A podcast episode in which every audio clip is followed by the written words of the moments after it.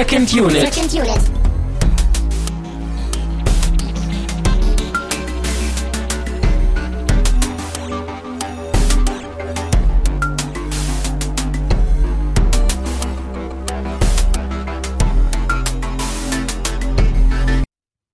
Herzlich willkommen zum Final Installment unserer Edward Norton Quadrologie, dem sogenannten Edrua.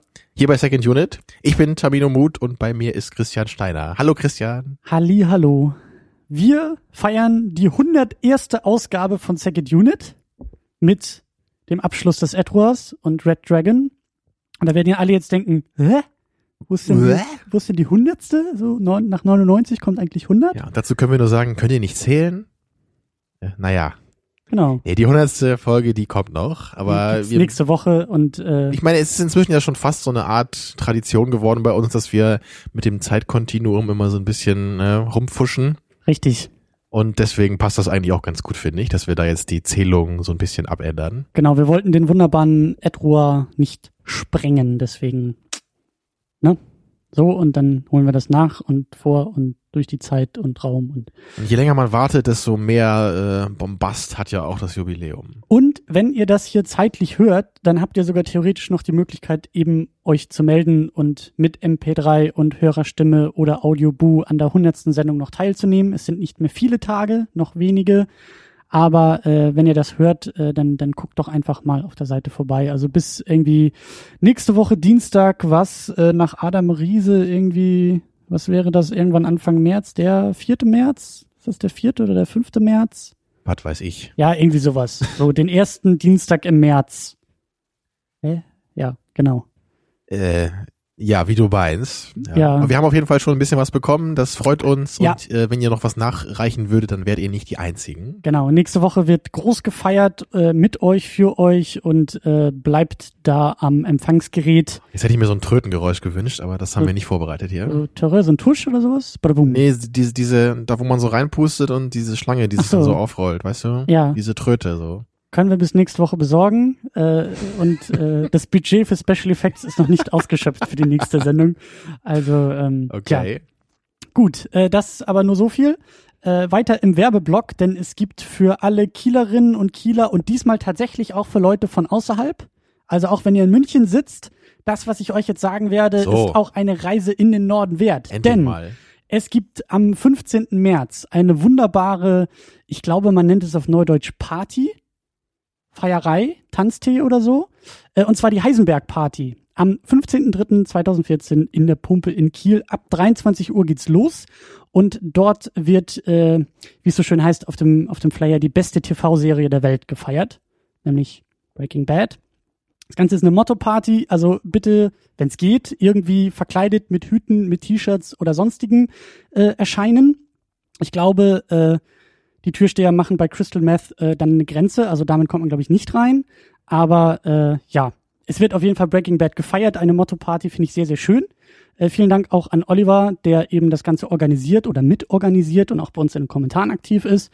Und ich finde, es ist eine sehr, sehr schöne Aktion. Und kommt alle vorbei und feiert mit uns. Ich werde auch da sein. Sehr, sehr wahrscheinlich werde ich da sein. Hast du so einen Stand dann wieder? Und Stand. So mit Second Unit, Banner und so? Ja, ja, ich stehe dann da in der Ecke und verteile, äh, verteile Kugelschreiber und äh, Schnäpse und nein, Und Geld ja. für nee. alle, die kommen. Äh, ich weiß nicht, wie das so ist bei so einer Werbung. Ne? Man darf ja eigentlich nichts versprechen, was nicht passiert. Deswegen verspreche ich äh, nichts außer jede Menge Spaß. Das kann ich, glaube ich, tun. Oha. So das mit Kugelschreibern und so, dann, dann, dann erwartet man ja Dinge von uns. Aber äh, kommt auf jeden Fall vorbei. Ich glaube, das wird ein sehr, sehr lustiger, ein sehr, sehr schöner Abend. In der Pumpe kann man schön feiern. Und äh, ich finde, das ist auch eine super, eine super Sache und ein richtig schönes Motto. Ich arbeite noch an einem Breaking Bad Bart, so dass ich mir den Heisenberg Bart vielleicht noch irgendwie stehen lasse. Breaking Bart. Genau. Aber dann müsste ich mir noch eine Glas. Egal. Äh, das sind Feinheiten, kommt vorbei, feiert mit und äh, eben auch sehr gerne aus München und dem Rest der Welt. Kommt vorbei, kommt nach Kiel, es lohnt sich. Ähm, weiter geht's äh, in den An- und Abkündigungen natürlich mal wieder mit Flatterspenden. Äh, es gab wieder ein bisschen was Kaching in der Kasse und zwar von Racing Pit zur letzte Woche Moonrise Kingdom, von Privatsprache auch zu Moonrise Kingdom. Kingdom. Äh, Jacker hat auch nochmal rundum verteilt Moonrise Kingdom, Death to Smoochie und Primal 4 dann eine anonyme Spende zu Moonrise Kingdom und JS auch zu Moonrise Kingdom. Und Death to Smoochie. Danke, danke, danke. Ja. Vielen, vielen Dank, denn das sorgt dafür, dass wir eben so äh, sinnvolle Dinge wie Schnaps kaufen können, den wir auch in dieser Woche zu Red Dragon äh, verköstigen werden. Mhm. Du Und hattest das können ja- Thema ja, so ein bisschen vorgegeben, ne, mit den Schnipsen? Äh, ja, genau. Das war so. Ähm, es hatte wie, wie ja manchmal bei uns nicht so richtig Sinn, was die Getränke angeht.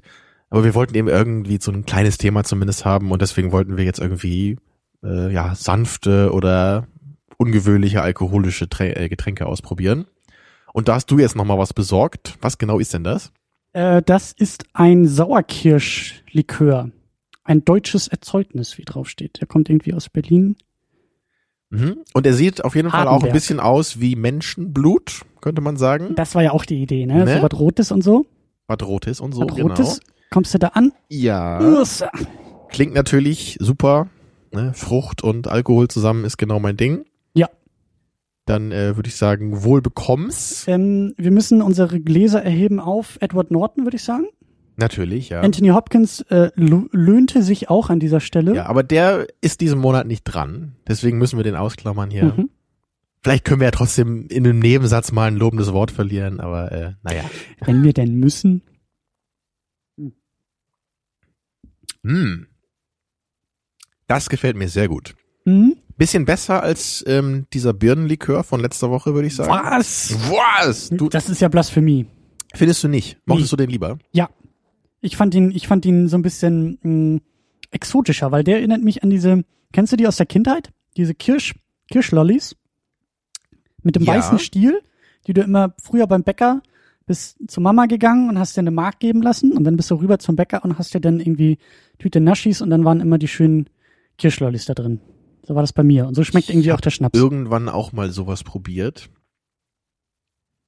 Also er, er ist zwar sehr süß, aber irgendwie schmeckt er für mich weniger künstlich als äh, dieses Birnenzeug, was wahrscheinlich Unsinn ist, aber so intuitiv von mir fühlt sich das so an. Mhm. Und deswegen mag ich den ein bisschen lieber hier. Okay. Mhm. Schmeckt trotzdem nach Lolli. Also dann, wobei das, es ist ja nicht negativ, ne? Aber Ich, ich glaube, ich habe nicht so viele von diesen Lollis gegessen früher und deswegen bin ich da noch nicht so ähm, abgeneigt. Weißt du, wenn dieser Schnaps nicht diesen Vergleichswert des Lollis hätte, sondern für sich selbst stehen kann und sich nicht in etwas vorher Dagewesenes hätte einsortieren müssen, dann wird er wahrscheinlich auch viel, viel besser schmecken. Ich habe keine Ahnung, was du mit dieser Anekdote erzählen möchtest, Christian, aber Let's find out, shall we? intuitiv bin ich trotzdem beeindruckt. Tja, eine kleine Andeutung auf den Film. Ach so. Vielleicht? Fragezeichen. Äh, was haben wir denn eigentlich gesehen? Wir haben Red Dragon geguckt. Das war Mhm. ja ein, ein, ein eingeschränkter Hörervorschlag. Wir haben ja drei Filme vorgegeben. Und die, äh, ihr, die das gerade hört, habt euch in der Mehrheit eben für Red Dragon entschieden. Der Film ist von, lass mich kurz überlegen, 2002 Mhm. ähm, und ist das Prequel zu Das Schweigen der Lämmer. Richtig. Ja, und äh, Hannibal Lecter ist eben auch dabei, wieder gespielt von Anthony Hopkins. Und äh, deswegen liegt natürlich der Vergleich irgendwie auch nahe und die beiden Filme müssen sich eben ja vergleichen lassen und Red Dragon muss sich natürlich deswegen auch mit Silence of the Lambs eben messen.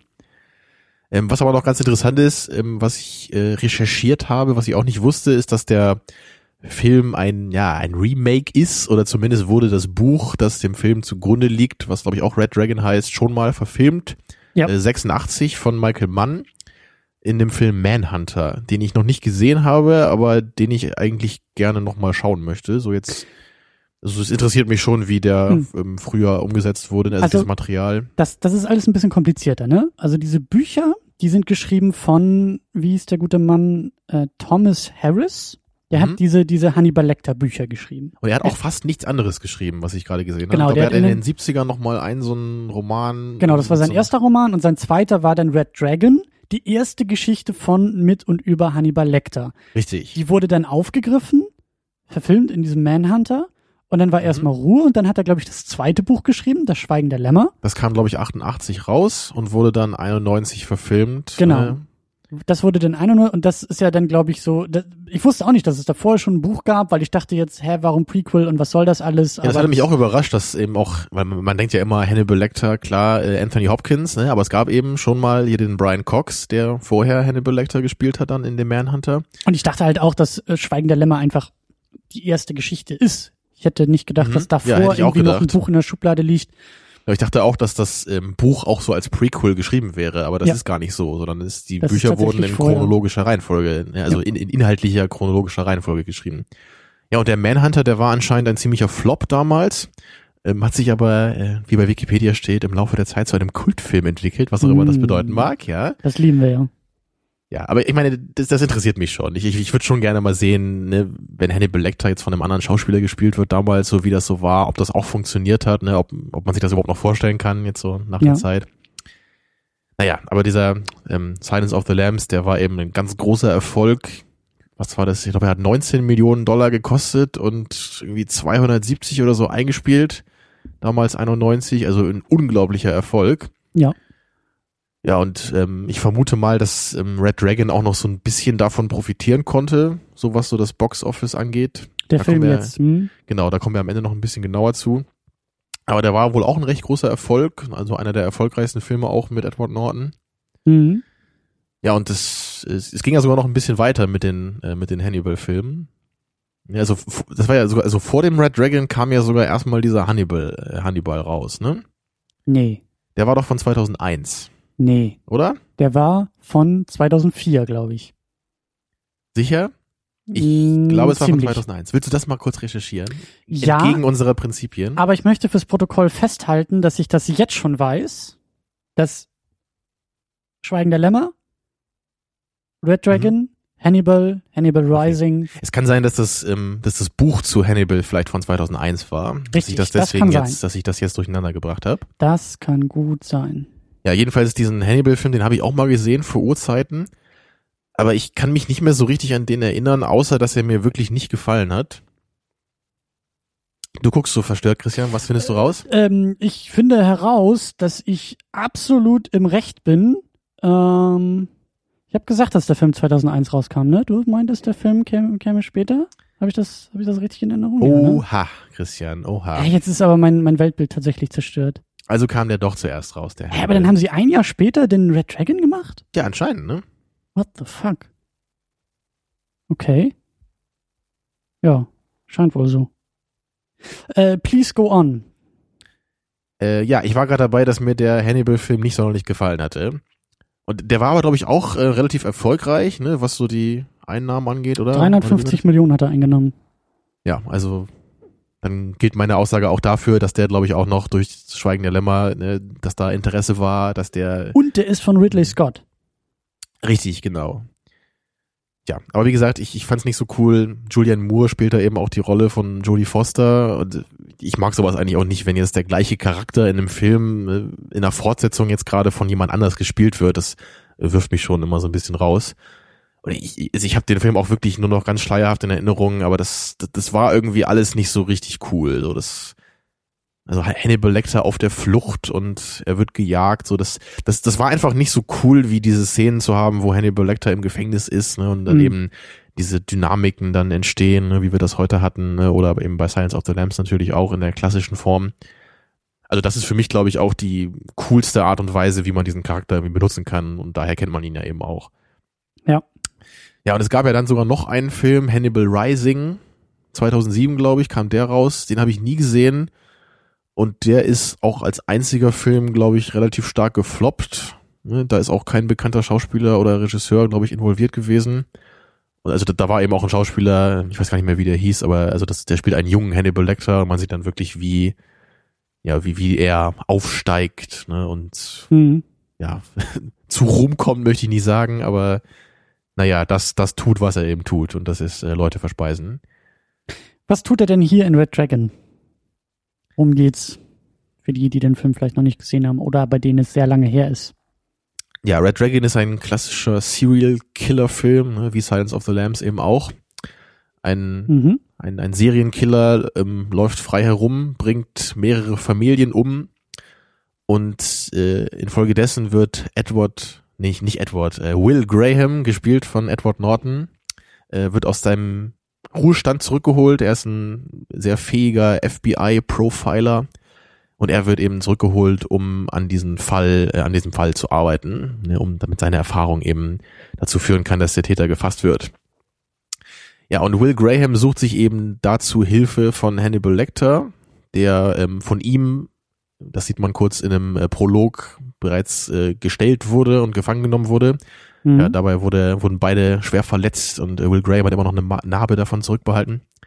Naja, jedenfalls versuchen dann die beiden in, äh, ja, in einer gewissen, in einem gewissen Austausch äh, rauszufinden, ne, wer dieser Killer denn sein könnte. Und das ist mit Hannibal Lecter natürlich immer nicht so einfach, weil er eben sehr von sich überzeugt ist und seine Informationen natürlich nicht so gerne oder leicht preisgibt und das Ganze natürlich immer dann zu so einem ja, Spiel wird. Ja, das ist der Plot und äh, jetzt geht's in Spoiler-Territorium. Wir spoilern natürlich heute wieder. Aber am Ende ähm, wird der Killer gefasst, der übrigens von Ralph Fiennes gespielt wird. Gehen wir gleich noch los die, äh, durch die ganze Genau. Liste. Ja, aber er wird gefangen. Man glaubt zuerst, er wurde getötet und man denkt schon, ja, alles ist gut ausgegangen. Aber ganz am Ende taucht der Killer dann nochmal bei Edward Norton zu Hause auf und tötet fast seine Familie. Ja, und so und so endet dann der Film eben, dass, dass Edward Norton dann gerade so nochmal äh, den Killer erledigen kann Ja. und mit seinem Leben davon kommt. Ja, ist auch gar nicht so einfach, den Film eigentlich zusammenzufassen. Ne? Das war jetzt so das grobe Gerüst, aber es, es gibt eine ganze Menge Sachen, die so passieren. Ich glaube, du meintest einmal beim, beim Schauen auch, dass du das Gefühl hattest, so es sind eigentlich mehrere Filme zusammen in einem Film hier. Mhm. Und äh, das versuchen wir jetzt so ein bisschen zu ergründen. Genau, lass uns noch ganz kurz Mhm. die Schauspielerliste durchgehen. Also natürlich haben wir Anthony Hopkins als Hannibal Lecter ähm, ja in der Hauptrolle, mehr oder weniger. Genau, Ähm, großartig wie eh und, eh und je, würde ich sagen. Und du hast mir beim Schauen gesagt, ne, dass anscheinend auch bei Silence of the Lambs ist es so, dass er nicht einmal blinzelt. Das habe ich mal gelesen. Ich habe selber nicht kontrolliert. Aber ich habe jetzt heute drauf geachtet und ich glaube, es stimmt, weil man hat ihn auch nie blinzeln sehen Doch, hier. man hat, also ich habe ich habe auch drauf geachtet und in, an manchen Stellen blinzelt er, ja. Das stimmt. Sicher? Ja. Ja. Also auch bei diesen Shots, wo er so, so ganz krass in die Kamera guckt. Also Er ich habe es nie blinzelt- gesehen. Er blinzelt sehr, sehr wenig. Das auf jeden Fall. Aber in manchen, in manchen Momenten. Okay, dann hast, ähm, warst du der aufmerksamere Zuschauer. Ich habe es nämlich gar nicht gesehen. Aber dieser starre Blick, diese weit aufgerissenen Augen, die hat er hier ja auch. Ja, er hatte eine unglaubliche Bedrohlichkeit, ne? ganz krasses Charisma, tolle Ja. Präsenz und, und und das interessiert mich eben auch bei dem alten Film, ne? wenn das eben von Brian Cox äh, gespielt wird, der ja auch ein guter Schauspieler ist, aber ich ich kann mir da nicht so richtig vorstellen, dass der jetzt wirklich an Anthony Hopkins Performance daran kommt. Das glaube ich auch nicht, aber es ist vor allen Dingen, das Interessante ist ja, dass es damals die Performance von Anthony Hopkins ja noch gar nicht gab. Also das Eben, ist eine ja. völlig andere Interpretation, die sehr, sehr unberührt sozusagen Genau ist. das, Und ja, das ist und deswegen auch interessiert es mich, ja. Dieser, dieser, dieser Hannibal Rising ist ja dann wieder ein anderes Ding, weil der muss sich ja irgendwie an die anderen Filme einordnen.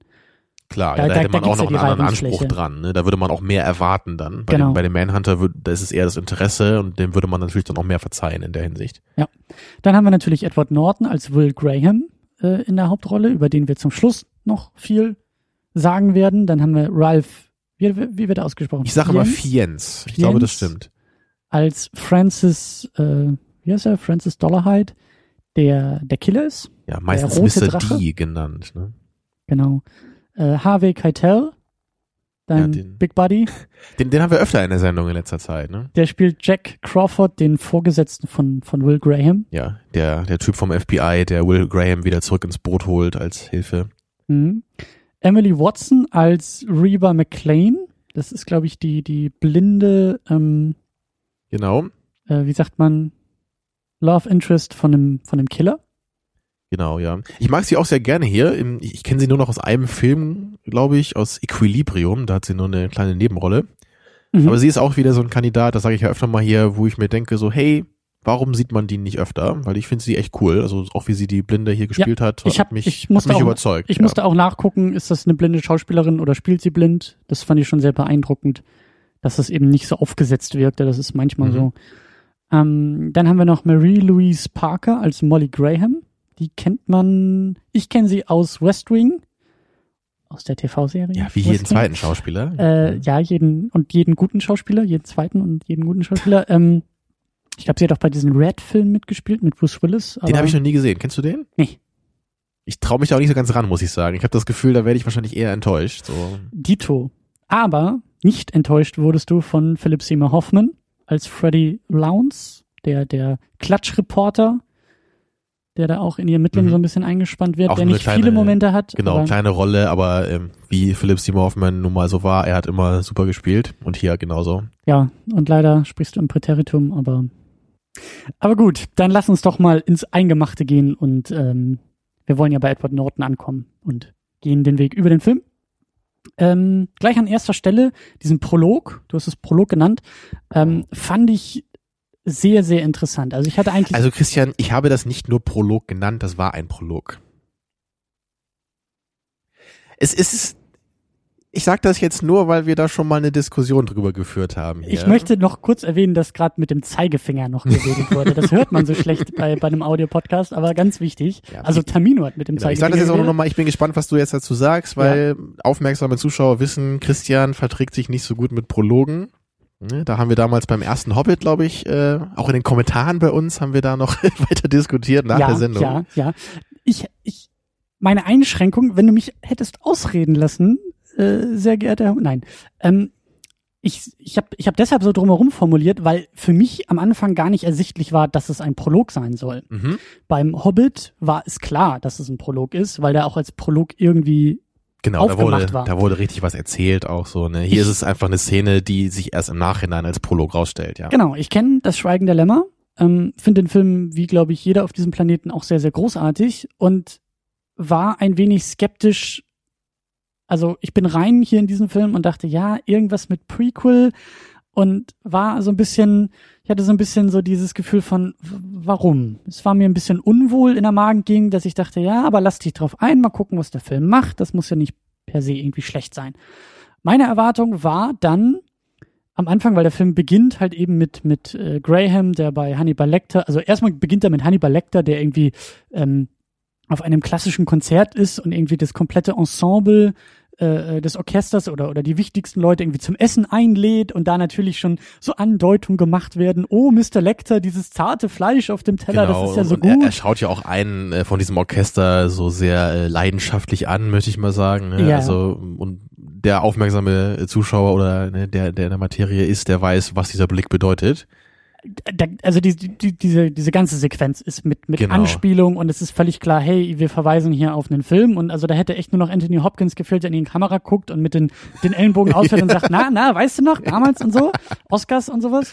Ähm, also so fängt der Film an und das fand ich erstmal sehr interessant, weil ich wusste halt überhaupt nicht, was mich erwartet und ich dachte, okay, Prequel, vielleicht ist es tatsächlich so diese Frage, vielleicht, vielleicht landet er am Ende des Filmes erst im Gefängnis. So, das ist die Pointe, dass wir sehen, Ja, das hätte man wie denken er können. ne? gemordet hat, wie er vielleicht irgendwie den Ermittlern so hier irgendwie noch einen Strick hinlegt und da irgendwie eine Falle stellt, aber am Ende dann doch geschnappt wird. Ich weiß gar nicht, wie ich das zum ersten Mal damals äh, betrachtet habe. Also du hast den Film eben heute zum ersten Mal gesehen. Ich habe ihn vor, Ja. vor Jahren schon schon gesehen, also relativ kurz, glaube ich, nachdem er auch neu war und und seitdem auch schon etliche Male noch geschaut. Ich habe ihn auch im Schrank stehen, ne? deswegen habe ich ihn heute mitgebracht. Ähm, also deswegen kann ich mich leider nicht mehr daran erinnern, ob ich am Anfang auch erwartet hätte ne, oder hatte damals, dass es wirklich so eine Geschichte um Hannibal Lecter ist und eben wie er äh, gefangen genommen wird. Ne, aber jetzt so auch heute, man, man kann absolut auf die Idee kommen, ne, weil der Film irgendwie so anfängt und man denkt natürlich, okay, jetzt äh, erleben wir Hannibal Le- Lecters Geschichte und wie er festgenommen wurde, ne, weil man eben denkt, ne, wie du sagst, Prequel ist es irgendwie die naheliegendste Geschichte, die erzählt werden kann. Und ich habe mich auch ein bisschen drauf gefreut, weil ich fand diesen Moment da an dieser Essenstafel und dieser Subtext, der im Raum schwebt und dieser, dieser eloquente Dr. Lecter, der, der, der, der eben mal außerhalb der Zelle auch, auch ist, ähm, Mhm. das, das fand ich schon sehr, sehr interessant. Also das wäre eine interessante Dynamik gewesen, aber er wird dann ja gleich von Edward Norton äh, in den ersten paar Minuten mh, überführt. Und da fand ich diesen Dialog zwischen den beiden eigentlich auch sehr, sehr schön, weil da auch so dieser Subtext eben mitschwingt, dieses, ja, Lecter weiß natürlich mehr, als er verraten will, weil er ist ja der Täter und, und äh, will das aber. Und da dachte ich so, ja, das wäre das wär eine tolle Dynamik, wenn sich das durch den Film zieht und war dann super überrascht, als die beiden sich gegenseitig da die Messer in die, in die Körper rammen. Und wir dann, ja. wir dann diesen, diesen, diese Opening Credits auch haben mit irgendwelchen Tagebüchern und aus Zeitschriften und Zeitungsartikeln wird uns irgendwie die, die nächsten, werden uns die nächsten drei Jahre erzählt und Lecter landet im Gefängnis und FBI-Mensch hört irgendwie auf und geht in Rente und so. Und da war ich dann so ein bisschen, ja, da, da kam meine Befürchtung dann wieder zurück, als der Film dann so richtig losging, von wegen, ja gut, Mr. Lecter sitzt im Gefängnis und das kennen wir ja aus dem aus der Fortsetzung, aber aus dem Vorgängerfilm. Und da dachte ich dann auch, es wäre jetzt ein bisschen schade, wenn das im Grunde genommen das Schweigen der Lämmer ist nur mit einem männlichen Protagonisten und ein bisschen moderner. Das, und würdest das ist das, der Film halt leider. Also du würdest es schon sagen, das wollte ich gerade nämlich schon mal fragen. Also du würdest sagen, es ist im Grunde der gleiche Film, ja. nur ja. mit einem anderen Hauptdarsteller. Also, ne? Das also gleiche Problem, das wenn gleiche, ganz platt runterbricht. ja, so, das gleiche ja. Problem wie zum Beispiel bei den beiden Hangover-Filmen, um jetzt den obskursten Vergleich zu ziehen, äh, zwei Filme, die exakt das gleiche machen. Oder nicht exakt Ja, das gleiche, da- aber die halt den gleichen Film Da, erzählen. da, da kann man eine. Menge Beispiele finden, ne, die, die im Ja. Grunde so sind, wo man sich dann fragt, so wa warum soll ich irgendwie den gleichen Film nochmal haben in, Aber ich find's- in, in ich find's- schlechterer Version, was man ja oft sagt, ist das.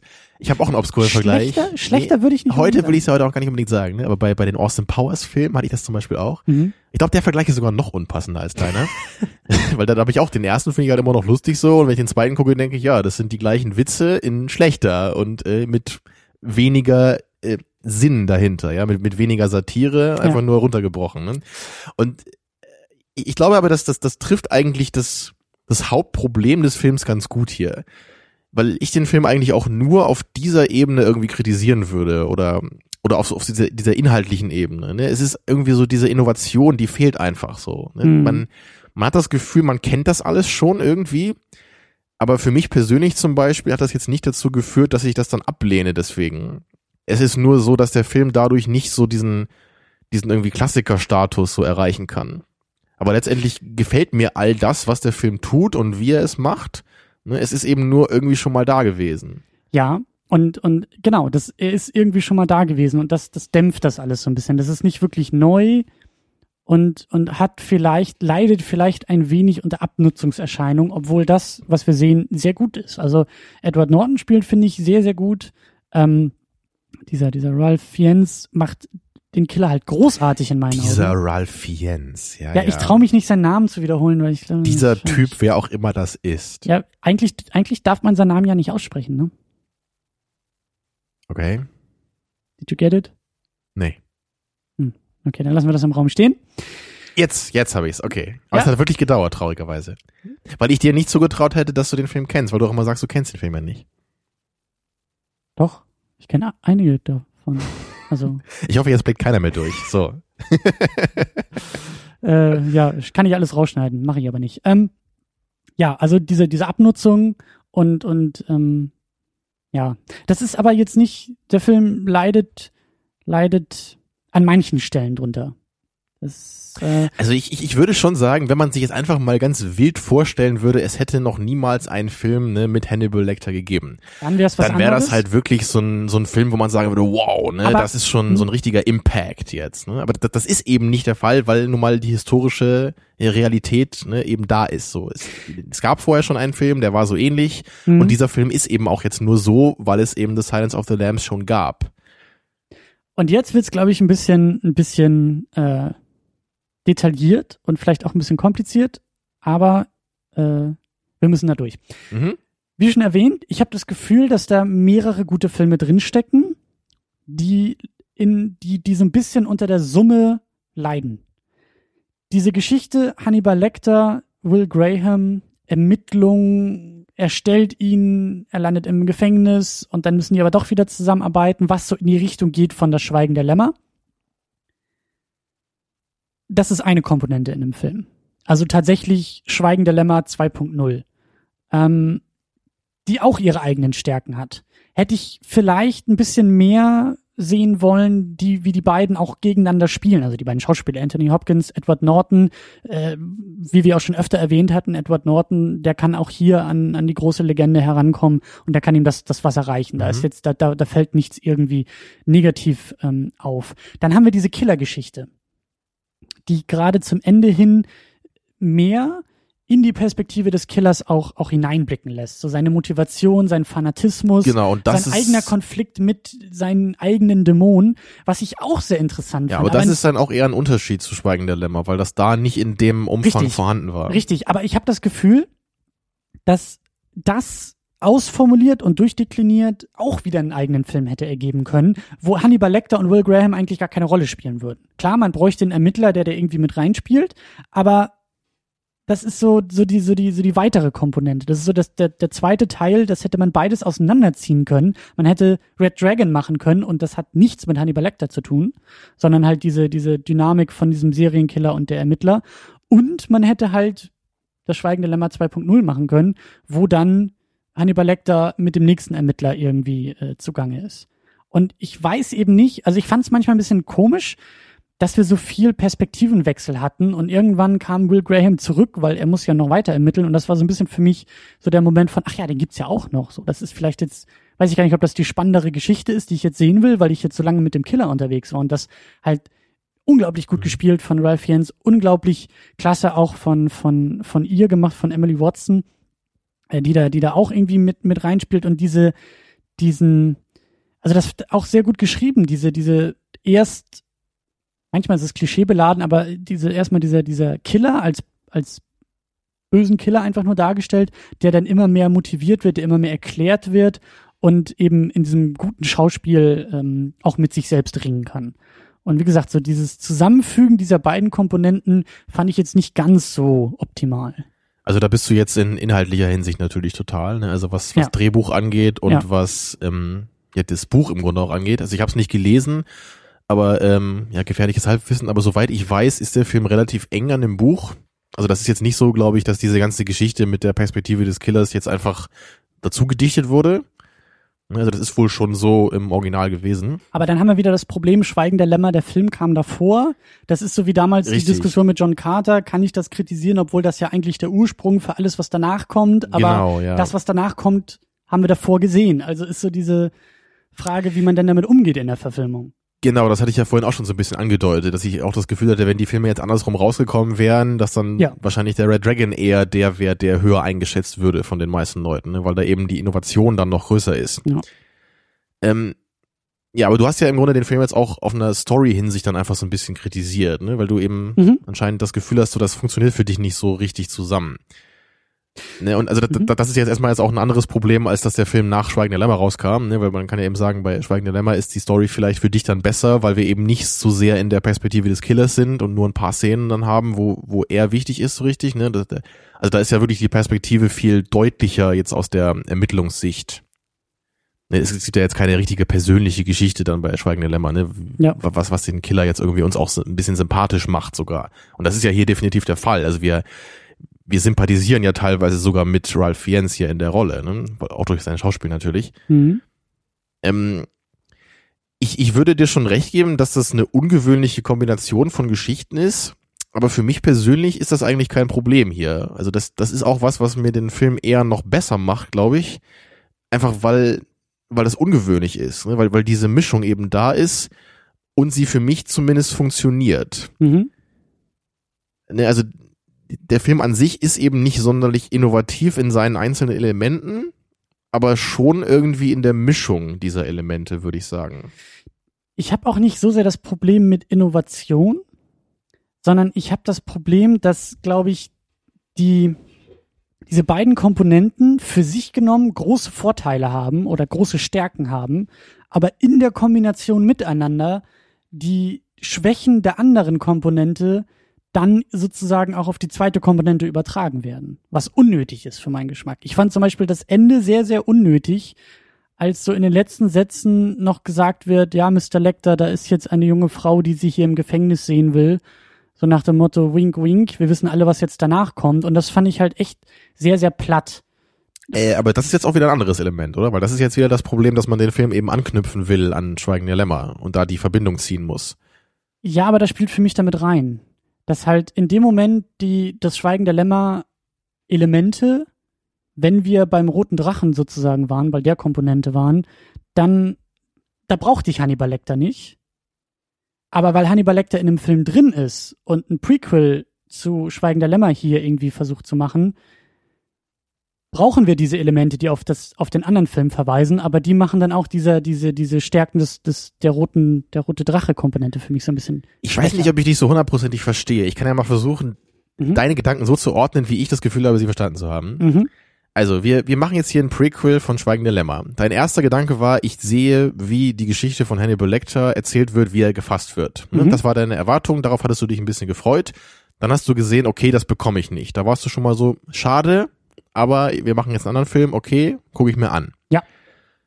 Ähm, und, das ist dann, glaube ich, der interessante Punkt jetzt. So, also hättest du dann jetzt dir gewünscht, dass wir eher wirklich dann noch stärker so einen Film wie Schweigende Lämmer bekommen, dass wir also ganz stark in der Ermittlersicht bleiben und dass es dann schon fast wie eine Art Remake wäre oder oder, oder wie wie also ein Film, der im Grunde genau das gleiche macht wie Schweigende Lämmer, nur mit einem anderen Fall und anderen Darstellern. Also hättest du das dann lieber gehabt als das, was Nee. wir jetzt bekommen haben? Nee, auch nicht. Aber wenn ich ein, ein, ein, was auch immer Prequel, Sequel zu Schweigen der Lämmer sehe, dann will ich Hannibal Lecter sehen.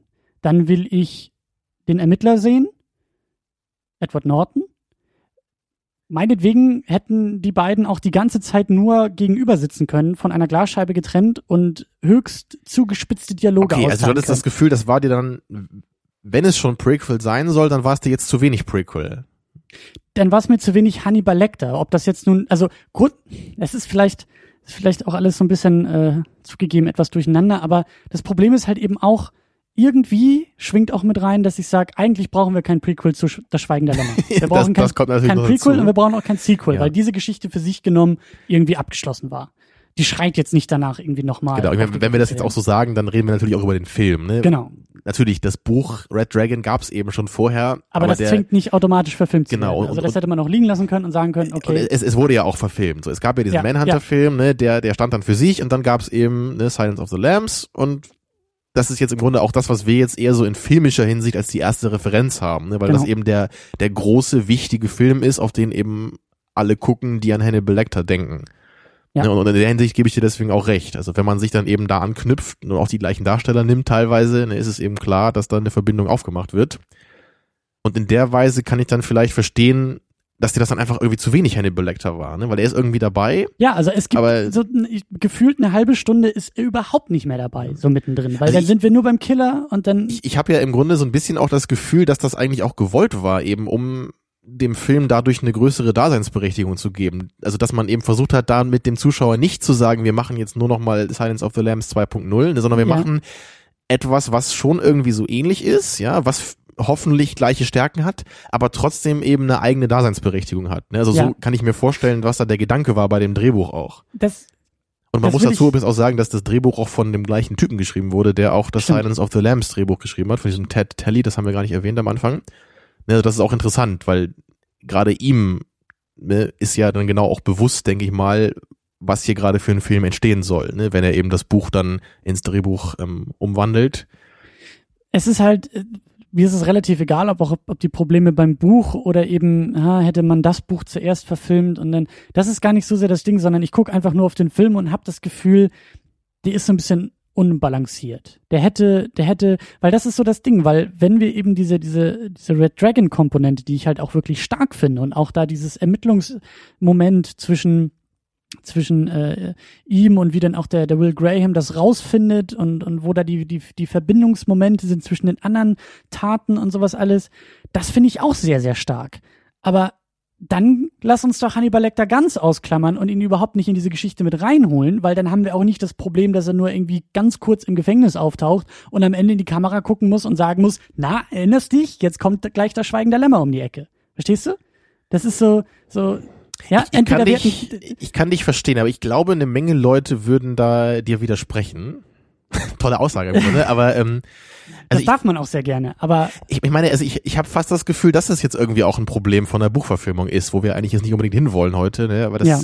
ich meine, letztendlich, wenn du jetzt einfach Hannibal Lecter rausstreichst aus der Geschichte, aber dann trotzdem Red Dragon als irgendwie mit, mit als als Film ähm, oder als Buchverfilmung dann rausbringst, dann würden ja auch alle Leute sagen, was soll das denn jetzt?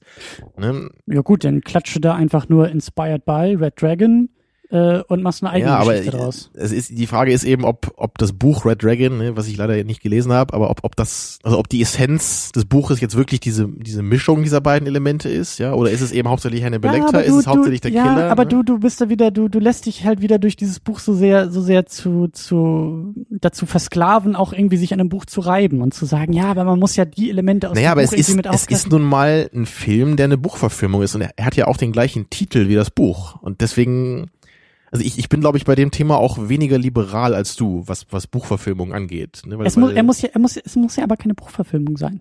Du kannst das Buch lesen, Red Dragon, und sagen, oh, das ist aber eine schöne Idee und daraus mache ich jetzt was ganz eigenes. aber ich habe das oder da- Gefühl, dass du die Idee, die eigentlich Red Dragon irgendwie das Buch um, umfasst, dass du die im Grunde gar nicht magst. Und also ich, ich habe das Gefühl, du wünschst dir eigentlich einen Film, der gar nichts mit dem Buch zu tun hat. Weißt du? Richtig, der, der sich nur die Stärken rauszieht und die Schwächen außen vor lässt, weil er sagt, äh, okay, wir hatten schon einen Film, der heißt Das Schweigen der Lämmer. Das heißt, jeder versucht, dieses Buch jetzt irgendwie so getreu wie möglich und so gut wie möglich einzugliedern an diese Geschichte, endet immer wieder mit den Nachteilen, die ich in dem Film sehe. Entweder du klammerst Hannibal Lecter komplett aus und da ist dein Einwand völlig äh, gerechtfertigt zu sagen, ja, aber was hat das dann noch mit dem Buch zu tun? Oder du nimmst Hannibal Lecter mit rein und hast dann aber genauso dieses Problem von, ja, aber ist das jetzt nicht einfach nur das Schweigen der Lämmer 2.0?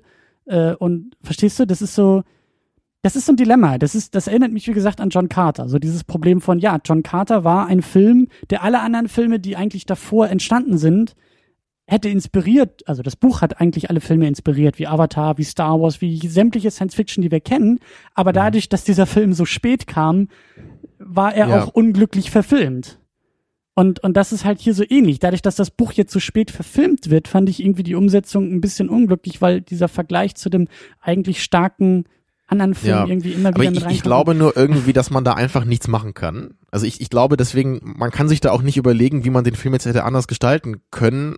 Man, man kann im Grunde nur sagen, ich entscheide mich jetzt, dieses Buch zu verfilmen, im Anschluss an Silence of the Lambs und dann kaufe ich mir all diese Probleme damit ein. Dagegen kann ich einfach nichts machen. Ich kann nicht Hannibal Lecter rausstreichen aus dem Buch, weil das Ja. dann irgendwie nichts mehr mit dem Buch zu tun hat. Ne, Ich, ich muss das jetzt irgendwie so machen. Und ich hoffe mal, dass was Gutes dabei rauskommt, was, was ich halt schon sagen würde, ne, obwohl es natürlich dann trotzdem nicht an Silence of the Lambs rankommt. Und das ist auch mein Fazit. Nicht falsch verstehen. Das ist jetzt, der Film bricht dadurch nicht für mich auseinander, sondern ich, ich finde ihn auch, auch gut. Aber er kommt für dich nie aus dem Schatten des anderen raus. Oder, oder was, ja, oder was wär, und wär so er hat eben in meinen Augen vermeidbare Schwächen oder, oder Schwächen, mit denen man hätte anders umgehen können. Die nicht zwangsläufig ähm, da sein müssen. Aber dann hätte es eben ein liberalerer Umgang. Genau, und, und ich glaube einfach, dass diese Schwächen oder das, was wir jetzt Schwäche nennen, eben Und- im Buch schon, Und schon enthalten ist. Und, so. und, und auch diese, diese Schwäche sind jetzt auch vom Gewicht her gar nicht so stark. Natürlich ist das immer noch, wir haben grandiose Schauspieler an ja. allen Ecken. ja, wir haben es heute dann ein bisschen andersrum aufgezogen. Wir haben jetzt erst allgemeiner über den Film geredet. Wir können ja noch mal ein bisschen kurz äh, Ja. konkreter werden, würde ich sagen. Weil also im Grunde macht die Überleitung sogar Sinn jetzt, weil, weil ich im Grunde, ich, ich stimme dir ja größtenteils zu. Ich glaube, du hast noch ein bisschen mehr Probleme mit, die, mit dieser ganzen äh, Thematik als ich so. Mhm. aber generell widerspreche ich dir da gar nicht. Für mich ist es halt nur so, dass der Film wirklich in, in handwerklicher Hinsicht, in schauspielerischer Hinsicht so gut gemacht ist, Mhm. dass ich ihn deswegen einfach gut finde. So, also Mhm. trotz, trotz, äh, dass er eben im, im Schatten eines anderen Films steht, reicht mir das einfach, um den Film sehr gerne zu mögen, ne? auch wenn es eben dazu führt, dass er niemals jetzt irgendwie ein super wichtiger Lieblingsfilm von mir werden wird. Ja, und an, an diesen großen Stärken, da ist eben, ne, wie schon erwähnt, das Schauspiel einfach zu nennen, weil ich, ich finde Ja. einfach alle Schauspieler hier wirklich gut. Ne? Edward Norton, klar, kommen wir gleich noch zu, ist super. Ja, Harvey Keitel ist auch immer, immer super. Er macht natürlich nicht so viel hier, ne? aber, aber Ralph Fiennes vor allem, also er bringt diesen, diesen, diesen Psycho-Killer-Typen auch echt gut rüber, ne? also ohne, dass es irgendwie lächerlich wird, weil diese Gefahr besteht immer bei so einem ganz überzogenen Charakter dann natürlich in, in gewisser Hinsicht. Ja. Ja, und die Emily Blunt heißt sie, ne? Ähm, Die, die Dame hier, ne? Die, Emily Watson meinst du? Emily Blunt gibt's aber auch, oder? Das ist irgendeine andere Schauspielerin. Ich glaube ja, ne? aber ich weiß auch gerade nicht. Aber ich meine Emily Watson, genau. Und sie fand ich eben, wie gesagt, auch sehr gut und einfach die, diese Dynamiken zwischen diesen ganzen Charakteren, ne, Anthony Hopkins auch noch, ne, klar, also diese Charaktere haben halt immer eine Menge Dynamik. Sie haben immer coole Dialoge und sehr coole Emotionen, die da immer rüberkommen. Mhm. Ne, also gerade eben auch äh, zwischen ähm, Edward Norton und Anthony Hopkins, so diese die, Mhm. diese Chemie ist einfach da, finde ich. Ne? Und, und, und Edward Norton hat einfach auch diese ängstlichen Blicke gut drauf. So, also er versucht ja immer sich zu kontrollieren, aber natürlich, Hannibal Lecter sieht sofort so, ne, da ist immer die Furcht da bei ihm. Und das, das kommt einfach total gut rüber, finde ich. Also es ist einfach super gespielt und ich bin einfach immer dabei, obwohl ich weiß, ich kenne das alles schon im Grunde aus einem anderen Film, aber es, es macht mir trotzdem eigentlich wieder fast genauso viel Spaß wie damals, würde ich sagen. Ja, das stimmt schon. Das stimmt schon. Also das, das ist auch irgendwie so dieses, wenn man irgendwie der Meinung ist, dass ein Prequel, Sequel, irgendwas äh, in Richtung Schweigender Lämmer, wenn man diese Relevanz zulässt, dann auch so wie hier bei Red Dragon. Also, dann die, ist halt das die Chemie ist eben nicht verloren gegangen. Ne? Das, Genau. das ist ja auch eine Gefahr, wenn man dann Jahre später ne, einen Film und, macht. und der Film ist auch einfach, also der hat auch einen Blick fürs Detail, das, das finde ich auch äh, sehr, sehr schön. Also als, als ähm, hier Will Graham da aus dem ersten Verhör dann irgendwie rauskommt, sich den, sich den äh, Kaffee aus dem Automaten holt, so in seinen Sitz zusammenfällt und Ja, Edward Norton so. durchgeschwitzt, durchgeschwitzt. Äh, fertig. Ne? Also, und er sagt keinen Ton in dem Moment, aber es ist völlig Ja, klar, was da los Wir ist. wissen ja einfach, ne, natürlich, Hannibal Lecter ist an sich schon eine sehr ähm, furchteinflößende Persönlichkeit, aber gerade er hat ja noch eine ganz andere Beziehung zu ihm, weil Ja. das letzte Mal, als er ihn gesehen hat, hat er ihn halt eben umbringen wollen. Ne? Und, und jetzt muss er dann Jahre später da zurück, Ja. ne, um, um da sich da eben Hilfe zu holen für diesen Fall. Also da kann man sofort nachfühlen, auch durch Edward Nortons Acting, so was gerade in diesem Charakter vorgeht. Ähm, aber noch, noch andere ähm, gute Elemente. Ähm, die Kameraarbeit ist dir positiv aufgefallen und mir auch. Ja, natürlich ist das ein Film, wo man eigentlich jetzt gar nicht so viel machen kann mit Kamerabewegungen, ne? weil das, das sind jetzt nicht irgendwelche abgefahrenen Szenen, wo man irgendwie tolle Tracking-Shots machen kann oder was weiß ich. Aber es wurde eben so in diesen kleinen Momenten immer sehr schön gefilmt. So, also zum Beispiel, als wir das erste Mal das Haus äh, des Killers sehen, das, das wird sehr schön eingefangen mit Ja. so einer langsamen Kamerafahrt über so einen Brunnen, der, der vor dem Haus steht. Und dann, dann haben wir so diese Totale von dem Haus, was einfach auch total toll wirkt. Das ist auch ein tolles Set da einfach. Ne? Also wahrscheinlich auch ein echtes Haus, nehme ich mal an. Ja, also, und dann gibt's am Ende noch diesen richtig coolen Shot, wo, wo man erst denkt, dass der Killer sich erschossen hätte. Mhm. Und, und wir sehen nur ähm, Emily Watsons äh, Gesicht, ja, die, die so Blutspritzer abbekommen und, und natürlich zusammenzuckt, weil sie ist ja blind, aber sie fühlt natürlich, okay, da spritzt gerade Blut auf mein sie Gesicht. hat den ne? Knall gehört. Äh, Das auch, ja. Also das, das ist einfach, das sieht einfach toll aus und dieser Shot hat einfach einen Impact auf den Zuschauer. Im, im, Hintergrund- äh, im Hintergrund brennt's ja, glaube ich, auch schon in dem Haus dann. Ja. Ja, Also, also da wurde schon, Oder schon auch- was gemacht. oder auch Edward Norton am Ende da in seinem, in seinem Zuhause, wo er merkt, ähm, dass da jemand im Haus ist. Also er kombiniert, er kriegt ja irgendwie, glaube ich, dann diesen, diesen Anruf oder diesen Hinweis oder, oder irgend, irgend, nee, stimmt, er geht dem Jungen hinterher, genau. Und dann sieht er, dass die Spiegel ja kaputt sind in seinem Haus und dann holt er sich schon die Messer, geht die Treppen nach oben und dann sieht man ihn halt so in dem Flur stehen und diese, diese Türrahmen des Flurs bilden halt so ein Muster um ihn herum Genau, und so das ein ist so, bisschen Shining-haft war der, war der Shot. Ja. ja, aber, aber auch, wie, du- wie du sagst, das ist eigentlich so ein kleines Detail an diesem Set, was aber gut eingefangen wurde. Und, ich ähm, meine, das, das muss man eben nicht so cool filmen jetzt, in Anführungsstrichen. das muss man aber, glaube ich, auch sehen an der Location. Wenn du, wenn du da Genau, bist und ne? die Aber ich Kamera meine, das- aufbaust, das- musst du sehen, ah, das wirkt, das, kann das cool wirken. kann man auch anders filmen, meinte ich nur. Ne? Genau. Es, ist, es ist nicht naheliegend, das wirklich in einer kreativen Weise zu machen. Und, und deswegen lobe ich da den Film einfach auch. Auf jeden Fall. Die Musik ist auch super. Ja, die ist wirklich ähm, gerade von Anfang an, ja, Danny Elfman kennt man äh, aus den Simpsons, ne, vom Simpsons äh, Titelsong. Mhm. Die Musik war hier stilistisch ein bisschen anders, glücklicherweise, äh, aber ähnlich gut. Ja. Und gerade so in der ersten halben Stunde, wo man ja den Killer auch noch gar nicht gesehen hat, ist das wirklich auch einfach für die Spannung enorm wichtig ne, bei so einem Film, dass, dass die Musik da einfach passt. Und, und ich finde den Film wirklich enorm spannend am Anfang. Also, obwohl ich den Film ja schon kannte jetzt, also ich, ich war wieder richtig drin. So als, als Edward Norton, äh, nee, als Will Graham sich zum ersten Mal diesem Fall nähert, Mhm. dann in dieses Haus eindringt, da, ne, ähm, Mhm. wo, wo die Familie umgebracht wurde, ne, da, da echt diese, diese blutigen Wände sieht und, und dazu dann wirklich diese, diese einfach sehr emotional, ne, emotionale Musik. Also dieses, das, das zeigt für mich einfach so das, was auch gerade in ihm vorgeht. Ne? Er ist ja wirklich seit langer Zeit jetzt zum ersten Mal wieder da an so einem Ort und das hat ja einfach für ihn auch einen, einen emotionalen Impact, denke ich mal. Ne? Natürlich kommt er relativ schnell wieder rein. Er ist ja da ein abgebrühter Hund im Grunde in dieser, in dieser Hinsicht. Aber es ist, also es, es zieht mich als Zuschauer eben auch sofort rein. Ja, das, das ist, sind aber auch in den, in, den, in den Momenten mit dem, mit dem Killer ist mir das auch aufgefallen. Also, dass da die Musik auch schon sehr emotionalisiert und gut emotionalisiert, finde ich. So dieses Unwohlsein, was da manchmal schon so durchkommt, die Spannung, die aufgebaut wird, das ist mir auch aufgefallen. Dass die Musik, ich finde, ich finde die jetzt auch nicht so wahnsinnig innovativ komponiert oder so, dass ich jetzt sage, oh, das ist aber ungewöhnlich, aber sie ist sehr effektiv. Sie ist sehr Ja. effektiv für den Spannungsaufbau und auch manchmal für dieses ähm, Lenken und Richten der Aufmerksamkeit und äh, ja, das hat mir auch sehr, sehr gut gefallen.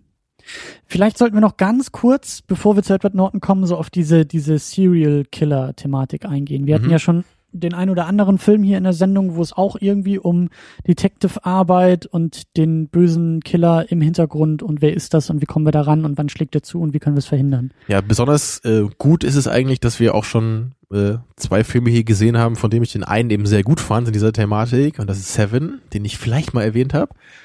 Ja, und dann haben wir nämlich eben auch noch äh, Zodiac, den ich nämlich furchtbar finde und den ich äh, in jeder Hinsicht einfach nur schlecht finde. Und das, ich, glaube auch Zodiac ist für mich einer der Filme, nur so als, als Anekdote jetzt noch, bei dem ich mir am wenigsten vorstellen kann, warum irgendjemand den mögen sollte.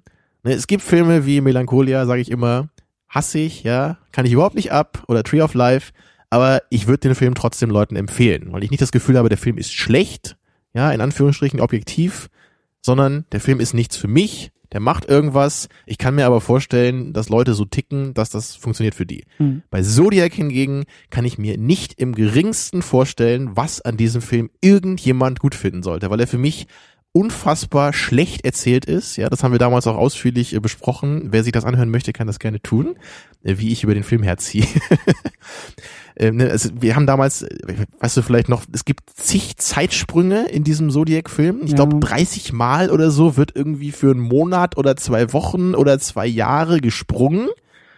Ähm, was mich einfach total nervt, ja, 50 Prozent der Dialoge werden in Telefonaten rübergebracht. Da sitzen Leute am Schreibtisch und reden über diesen Fall und ich denke nur so, wie unfassbar interessant, ja, wie toll man diese Information dem Zuschauer rüberbringt, ja. Dann in Charakterhinsicht finde ich den Film furchtbar, ja, ob, obwohl eben Robert Downey Jr. und Jake äh, Gyllenhaal da mitspielen, die natürlich gute Schauspieler sind. Aber für mich machen deren Charaktere überhaupt keinen Sinn. Und ich habe bis heute nicht verstanden, warum irgendwie Jake Gyllenhaals Charakter jetzt da irgendwie so eine manische Beziehung mit diesem Killer aufbaut, er ihn unbedingt fassen will. Das wird eben so gezeigt in dem Film, aber ich habe halt nie ein Gefühl bekommen für seinen Charakter, ja, oder für die Beziehung mit seiner Freundin und all das. Also ich, Ja. Ich finde diesen Film halt wirklich furchtbar, so, ne? Red Dragon deutet das Ähm, ja zumindest kurz mal an genau, und das macht jetzt- eben zum Glück nicht den Fehler, diesen Weg auch durchzugehen. Dieses ähm, Hannibal Lecter sagt das zu Will Graham so, ja, du bist so gut im Ermitteln, weil du kannst dich in uns Killer hineinversetzen und eigentlich bist du genauso Genau. wie wir. Und hier ist natürlich ich, auch. Will, Will Grahams Persönlichkeit ist hier nicht so stark thematisiert, wie es in Zodiac der Fall ist, weil es geht nicht darum, dass hier Will Graham irgend so eine, irgend so eine, so eine Manie entwickelt, ja, diesen Killer Ja. fassen zu wollen. Er, er will es einfach nur tun, um Menschen zu retten und weil er eben weiß, dass er das kann. Ja. Und, und deswegen reicht das hier auch mit seiner Familie total. Ne? Es, es reicht eben, dass er da diesen wunden Punkt hat. Und, und, und so wie das hier in der Story äh, thematisiert wird, finde ich das halt total gut. Ne, wir, wir haben nicht 20 Szenen, irgendwie wie seine Frau ihn kritisiert, warum er jetzt doch wieder zurückgeht zur Polizei. Ja. Dafür hätten wir dann einfach auch noch mehr gebraucht von seinem, ne, von seinem Inneren. Das, das, das ist aber nicht so wichtig hier. Ne? Es geht eher um, um die Persön äh, um die Beziehung zu Hannibal Lecter, die hier wichtig ist dann. Ja. Also von Williams, äh, William Grahams Charakter so. Und das ist, das funktioniert dann auch total. Und eben was halt auch die Erzählstruktur angeht, finde ich es halt auch total gut in dem Film. Nur, ich weiß nicht, ob dir das halt auch so gut gefallen hat, aber ich, ich, ich mag das halt eben sehr gerne, dass der Film nicht gleichzeitig aus beiden Perspektiven anfängt zu erzählen. ne? Also dass er eben nicht gleichzeitig mit dem Killer und mit äh, Will Graham anfängt, sondern dass wir am Anfang nur Will Grahams Geschichte sehen. Das, am Anfang denkt man ja, es ist wie jeder andere Serial Killer Film in Anführungsstrichen, es geht nur darum, irgendjemanden, ne, den man nie sieht als Zuschauer zu fassen. Aber das wird hier eben dann irgendwann aufgelöst. Ne? Das ist bei Seven natürlich auch der Fall, nur bei Seven ist es deutlich später als hier, dass Mhm. der Killer eingeführt wird und auch noch zum Teil des Plots wird, ne, dass er nicht nur im Grunde Plot-Device ist, so dass man ihn einfach fangen muss. Ja, das, das kann man ja auch so machen, was ja eben meistens so der Fall ist. Und was bei Zodiac ja auch eher so war, da ist der Killer ja auch nie wirklich wichtig eigentlich. Es ist nur das, was er tut und was anscheinend mit den Charakteren dadurch passieren soll. Hm.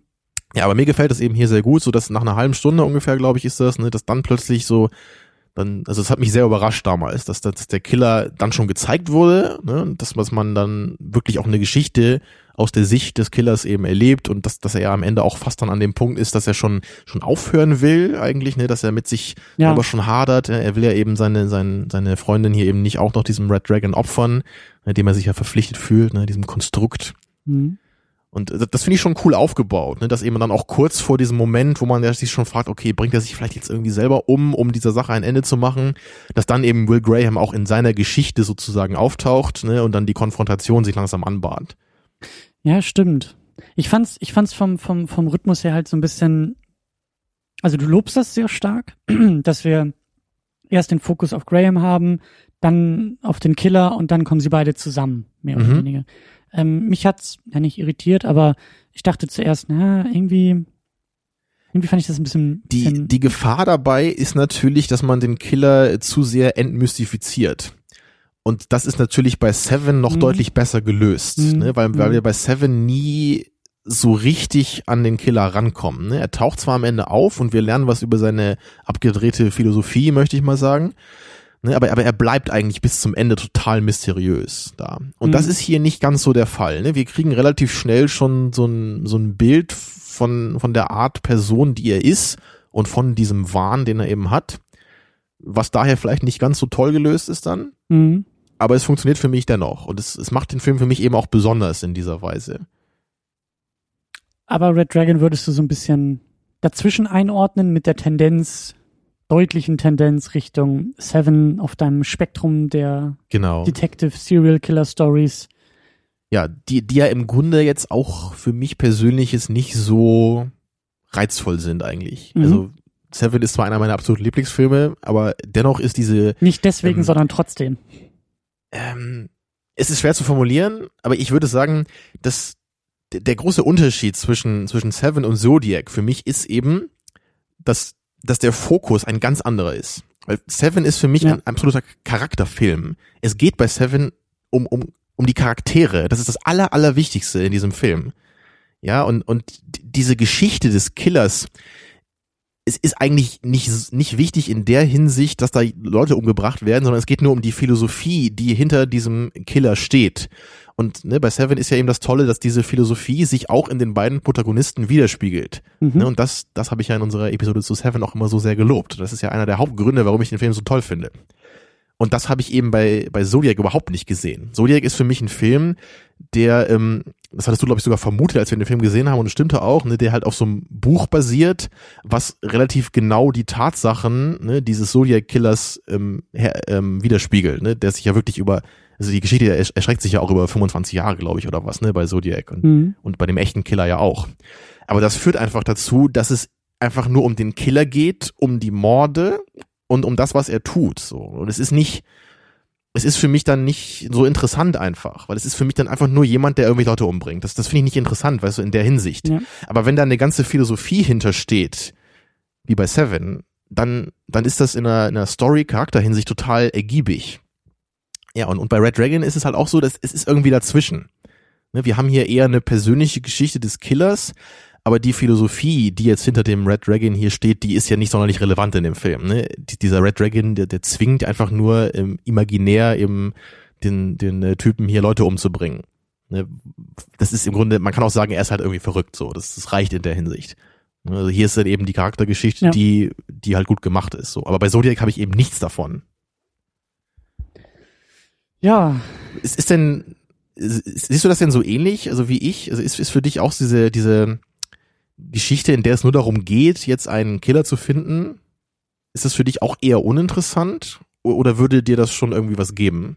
Hm. Also man könnte im Grunde auch sagen, dass es so ein bisschen ist wie eine Tatortgeschichte oder so, ja, um es jetzt wieder äh, auf einen dummen Vergleich zu bringen.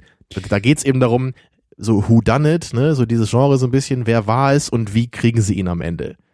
Das- ist ja was, was viele Leute auch einfach gerne mögen. Aber ich meine, ich wollte nur sagen, das ist einfach was, was mich überhaupt nicht interessiert. Dito. Also prinzipiell auch nicht. Das war ja dann auch bei der Schakal zum Beispiel. Mhm. Den ja, fand ich auch sehr, sehr trocken, der ja auch ähnlich funktionierte, dass wir irgendwie so beide Seiten sehen, vielleicht sogar eher noch die Seite des Killers irgendwie. Ähm, mit Da mochte ich den Darsteller so gerne, dass mir, dass mich das da so ein bisschen darüber hinwegtrösten konnte. Ja.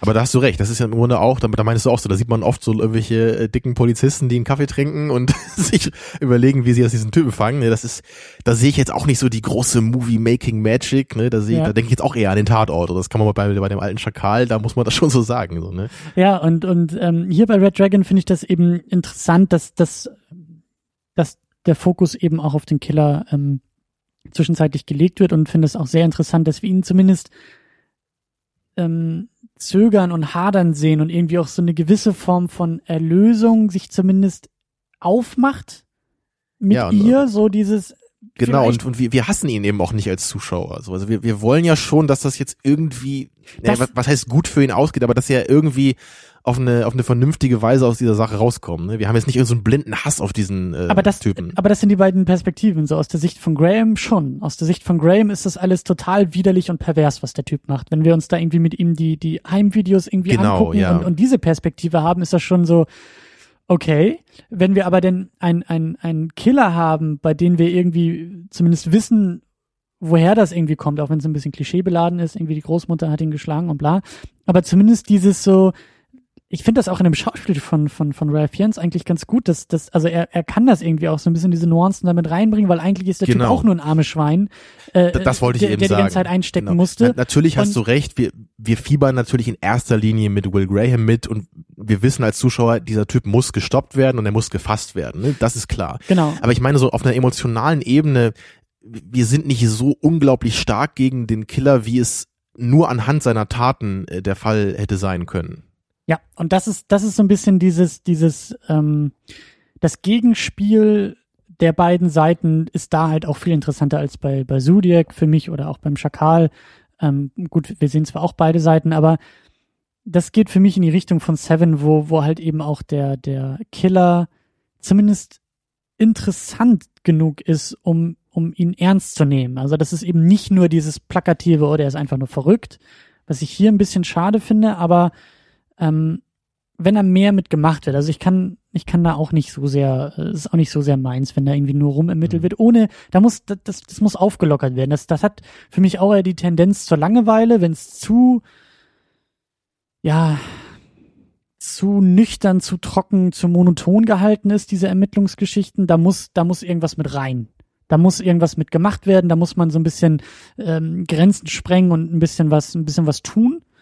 Und ähm, das macht Red Dragon zumindest über die sehr starken Schauspieler und ein paar Andeutungen im Drehbuch, die ich dann aber nicht konsequent genug ähm, umgesetzt. Also das wäre auch definitiv eine Kritik von mir hier an dem Film, dass es wirklich noch cooler gewesen wäre, wenn, wenn hinter dem Killer hier mehr gestanden hätte. Wenn wir nicht nur die persönliche Komponente hätten, sondern einfach, wenn es interessant gewesen wäre, zu erfahren, wie er denkt. Ja, und das ist es bei Seven eben. Da ist Ja. es interessant rauszufinden, wie John Doe denkt. Ja, und das haben wir eben leider hier nicht. Ja, und das, das ist schon, schon ein Problem.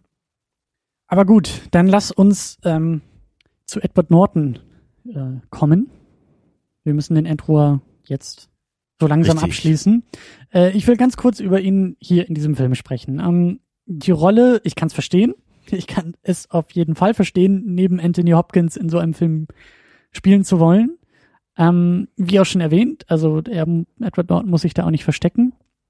Ich habe ein bisschen versucht, auf sein Schauspiel zu achten und es fällt mir generell ja auch nicht so leicht, sowas irgendwie zu sehen. Aber ähm, mir ist aufgefallen, dass er diesen, diesen nach, nach dem Prolog so dieses, dieses müde, erschöpfte, auch irgendwie leicht deprimierte in seiner Ermittlungsarbeit und dann auch dieses, dieses, diese Angst auch gegenüber Hannibal Lecter, dass er das sehr, sehr gut rüberbringt. Ja, das dieses, sind, das sind man, man, man ruhige merkt, Momente. Ne, er, er hat diese Angst in sich und er tut alles dafür, sie zu kontrollieren. Und ich finde, das, das sieht man genau in seinem Blick einfach schon. Das, das gefällt mir hier so toll. Das ist ja dieses, wenn wenn ein, ein Mensch mit seinen Emotionen kämpfen muss, so, das, das ist einfach Mhm. toll rübergebracht hier von ihm. Und das muss er definitiv. Er muss sich zusammenreißen, er muss, er, er baut sich eine Fassade auf, auch im Spiel, eine Maske so ein bisschen und du merkst die ganze Zeit, dass es hinter der Maske eigentlich Genau, er, brodelt er will, er will Hannibal Lecter äh, die Stirn bieten können. Er will Ja. gleichwertig sein, aber er kann es zu keiner Zeit. Und er, er weiß es wahrscheinlich selber auch. Ja. Aber trotzdem versucht er mit aller Kraft ne, gegen gegen diese ja, gegen dieses Vereinnahmende von Hannibal Lecter gegen anzugehen. Ich fand es aber auch interessant, als er, als er zu diesem ersten Tatort kommt. Er muss ja erstmal noch gar nicht zu Hannibal Lecter, sondern es geht ja damit los, dass sein äh, Vorgesetzter Harvey Keitel ihn, ihn aus dem Ruhestand holt und sagt, wir brauchen hier deine Hilfe. Und dann guckt er sich den Tatort ja an. Und da fand ich das auch schon, wie er sich, wie er sich diese, wie er mit seinem, ähm, was war das, mit dem Diktiergerät, Diktiergerät ne? unterwegs war und Ja, da ja. reinspricht und teilweise selber auch pausieren muss und, und wie, wie der Ekel oder auch die, Genau. Das Unbehagen auch irgendwie da, durchkommt. da sieht man dann wieder so, er, er hat natürlich das drauf, aber er ist es halt nicht mehr gewohnt. Ne? Und es ist, es ist eben da auf der psychologischen Ebene bei ihm eben ein bisschen was im Argen, ne? durch Ja. diese Vorkommnisse in der Vergangenheit. Ich habe einfach immer ein Gefühl dafür. So, es ist, es ist nicht so, dass mir das immer gesagt werden muss in dem Film durch irgendwelche Dialoge, sondern ich, ich muss Mhm. ihn mir nur angucken, wie er in, äh, durch diesen Tatort geht, und ich habe sofort äh, das Gefühl, das ist genau ne, dieser Mensch, den ich mir vorstelle. So, es, ich, ich habe das Gefühl, ich kann richtig da reinschauen in ihn, weil ich, ich verstehe, w- welche, welche Zerwürfnisse in diesem Charakter gerade stattfinden. Mhm. Dann fand ich es auch interessant, ähm, Richtung Ende, als er eben ähm, der Emily Watson gegenüber sitzt und, und, und sie ja sich so ihm irgendwie offenbart, so, ja, sie hatte ja irgendwie was mit dem Killer und hat das nicht kommen sehen und das ist alles ihre Schuld und er versucht ja, sie ja das so ein ein bisschen schöner Moment. ja. aufzumuntern und so die Schuld, das Schuldgefühl auch ein bisschen zu nehmen, indem er auch sehr ernst mit ihr dabei spricht und ihr ja auch sehr deutlich macht, es war nicht ihre Schuld, es war nicht deine Schuld, ne? Und dann halt mit so einem kleinen, mit so einem kleinen, mit so einer kleinen Auflockerung, mit so einem kleinen Gag am Ende das versucht noch irgendwie umzureißen Genau. und das fand ich unglaublich charmant auch von ihm Ja, also, gespielt. also er, er sagt ja so, ne, dass, dass, dass sie eben das, das Gute in dem, in dem Killer äh, geliebt hat, ne, und dass, dass der Mann eben es nicht geschafft hat, ne, dass seine gute Seite eben überwiegt. Ne, und damit will, will, will, sie, äh, will er sie natürlich ein bisschen aufmuntern, ne, dass sie, dass er ihr eben sagt, so, du hast dich nicht in einen Killer verliebt, sondern du hast dich eben in diese gute Seite von ihm verliebt, die auch darin war, ne. mhm. Ne, und, und dann sagt er ja am Ende auch nur so, also das ist alles okay, so, ne, du, du siehst gut aus, keine Ahnung, nur dein, dein Haar ist furchtbar, ne? Und dann, das dann auch von, von der Emily, Emily Watson wieder toll gespielt, weil, weil sie dann ja auch, sie, sie weint ja total in dem Moment, aber dann Ja. lacht sie eben auch. Und das muss man auch erstmal spielen können, ne? Dass jemand, der ganz stark weint, dann lacht, oh- ohne dass das halt total absurd aussieht. Ja, und, und auch von ihm ähm, diesen Gangwechsel, so in, in dieser Szene, halt eben zwischen ernsthaft und dann so ein bisschen aufgelockert, aber eben auch als Gegenpart passt das sehr, sehr schön zu allem, was vorher irgendwie war. Also ich glaube eben auch, dass für ihn und auch eben durch das Schauspiel für die Figur auch so eine Art Closure, zumindest in diesem kurzen Moment irgendwie da ist. So, er, der Killer ist gefasst, Zumindest denken alle das in dem Moment, aber Mhm. das Thema scheint abgeschlossen und die Bürde scheint von ihm auch ein bisschen runter zu sein, dass er auch in der Lage ist, ein bisschen zu scherzen und sich auf sie einzulassen. Ähm, und das fand ich eben auch, äh, äh, ne, wenn, wenn man halt irgendwie so von, von Range, auch von, also von, von Spektrum, äh, Schauspielspektrum sprechen will bei Schauspielern, fand ich das eben da auch, auch ähm, ganz schön, dass er eben trotz dieser latenten Depression, die er ziemlich gut drauf hat als Schauspieler, auch eben diese lockeren Momente hat. Und dann ganz am Ende fand ich das eben echt stark irgendwie auch, wie er da den Jungen anschreit. Ja, das, das war ja auch eine ganz irre Schöne Szene. Plotidee ne? auf jeden genau, Fall. Genau, ja. Das, Aber, aber auch, aber auch wirklich, also da, da ist er, da ist er sehr energisch, da ist er sehr, Genau, er, das, bestimmt das ist ja auch so eine einmal. ganze, das ist eine Extremsituation von ihm und aber er, er kann eben dann sofort äh, umschalten und sich überlegen, okay, was muss ich jetzt tun, um irgendwie meinen Jungen zu retten, ne? Und, und er, er, er greift dann eben seinen eigenen Jungen verbal an, damit Mhm. der Killer sympathisiert mit dem Jungen. Genau, damit, damit die, damit der Killer den Jungen nicht mehr als Opfer will, um Will zu schaden, sondern damit er den Jungen beiseite schubst und Will sofort angeht. Und genau das Ja. funktioniert ja dann auch. Ja. Und das finde ich genau wie du, das ist einerseits total, total toll geschrieben, aber dann eben auch, auch cool gespielt von Edward Norton, ne? weil er dann eben ganz stark umschaltet und ähm, dann in so einer Form jemanden angreift, wie wir es ja noch gar nicht gesehen haben in dem Film, weil Ja. er vorher immer ganz ruhig und, und nett und bedacht war eigentlich zu jedem. Ne? Selbst zu Hannibal Lecter ist er ja immer schon bestimmt, so sehr, so sehr er das kann, aber er ist ja nie irgendwie ausfallend ihm gegenüber oder sonst irgendwas. Das aber, hatte mich an Primal 4 so ein bisschen erinnert, als Aaron durchkam und, und äh, dieser bestimmte Ton irgendwie. Genau. Ich weiß nicht, vielleicht ist da auch irgendwas in mir, wo ich mir so denke, irgendwie das arme Kind, ja, der arme Junge, der in dieser Szene irgendwie spielen muss und dieser Edward Norton schreit ihn da irgendwie zur Sau und hoffentlich hat man dem Kind damals auch äh, beigebracht, so dass Edward Norton spielt. meint das nicht so. ähm, ja, okay. Ähm, Genau, aber dann sind wir eigentlich auch, auch bei Edward Norton. Oder willst du noch Mhm. irgendwas hinzufügen zu, zu Red Dragon? Ich meine, der Versuch ist ja jetzt, das Ganze vielleicht irgendwie auch mit einer Klammer abzurunden und, und äh, Ja, also, also ich, ich, ich würde eigentlich noch, noch von dir nochmal genau wissen, also wie, wie gut oder schlecht fandst du den Film jetzt? Ne? Weil ich habe ja schon Mhm. gesagt, ich, okay. für, für mich ist er schon natürlich zwischen Zodiac und äh, Seven, aber die markieren im Grunde auch so das, äh, das jeweilige Ende des Spektrums, was ich mir vorstellen kann, bei so Ja. einer Art Film zumindest. Mhm. Und ja, und Red Dragon ist für mich eben ein, ein sehr guter Film, den ich mir, also ich habe ihn bestimmt schon viermal gesehen jetzt so Mhm. und ich, ich gucke ihn eigentlich immer wieder gerne, so alle paar Jahre. Und ich, ich genieße ihn dann eigentlich echt von vorne bis hinten. Und ich, ich habe heute vielleicht noch ein bisschen mehr jetzt auch durch die Diskussion erkannt, ne, dass eben schon Probleme da sind, was das Skript angeht, was eben den Status des Filmes angeht, ne, als Prequel oder was auch immer.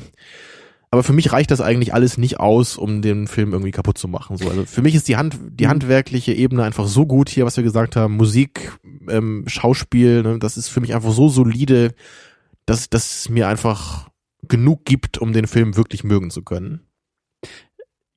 Ja, das würde ich, würde ich eigentlich auch so, so unterschreiben. Also der Film geht für mich dadurch nicht kaputt oder so. Der, der ist wirklich gut, kompetent, mit, mit überzeugenden Stärken, aber eben für meinen Geschmack sind die Schwächen, glaube ich, ein bisschen deutlicher als, als für dich. Also zum Beispiel, ich habe den Film jetzt zum ersten Mal gesehen.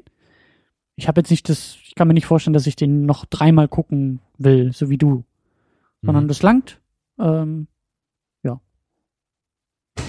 Ist jetzt, Okay, ist halt auch ein, die Frage, ein so, kurzes, dass, prägnantes Fazit. ja, ich, ich weiß halt eben auch nicht, ähm, Also für dich ein Film, den man gut einmal gucken kann, aber dann äh, ist okay. ja, und Oder ich, wie? ich versuche das jetzt mit Schweigen der Lämmer auch zu vergleichen und ich habe das Gefühl, dass das da irgendwie auch gilt. Also ich weiß jetzt nicht, welchen ich irgendwie besser finde oder finden kann, weil bei beiden hatte ich irgendwie so das Gefühl, ja, das ist okay und das, das langt aber auch jetzt. Das, da ist nichts irgendwie drin, was mich auf so einer tieferen Ebene irgendwie anspricht. Es ist schön, dass du den Mob heute auf dich lenkst, Christian. ähm, se- selbst ich habe gerade ein bisschen Lust, in den Mob mit einzusteigen, muss ich sagen.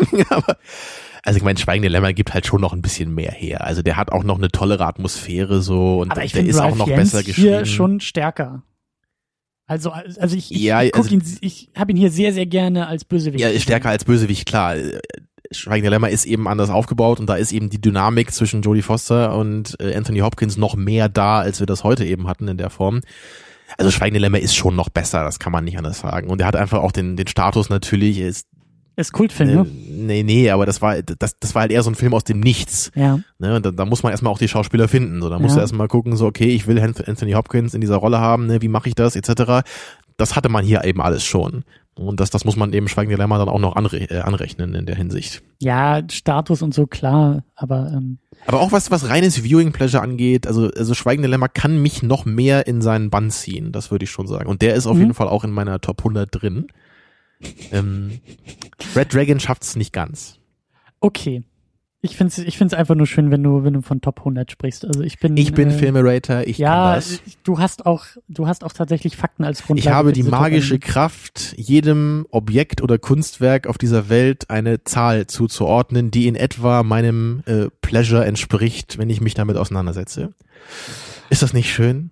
Das, das ist so als bei der bei der Steinmetz-Folge bei den Simpsons, vielleicht kennst du die, wo dann Homer sagt, ah, diese Sekte ordnet mir eine Nummer äh, zu in der Reihenfolge, in der ich beigetreten bin.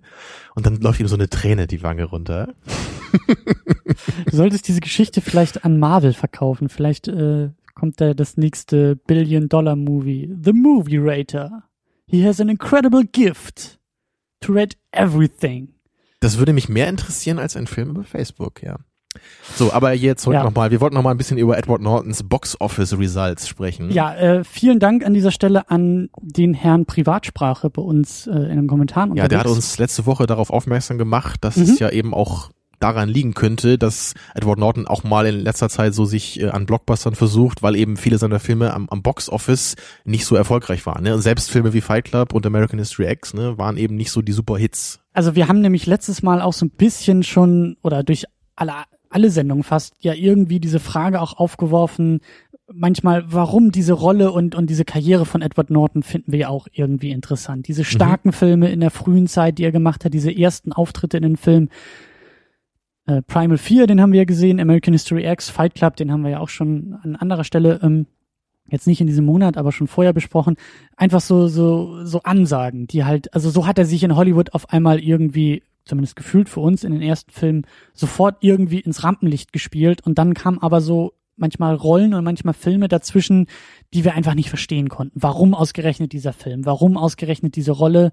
Was hat ihn da irgendwie herangezogen? Da haben wir ein bisschen rumgerätselt und äh, eigentlich ein sehr schönes Argument und auch ein relativ naheliegendes Argument ist natürlich, äh, naja, Geld. Geld ist ja irgendwie im Zweifelsfall immer ja. Grund für alles.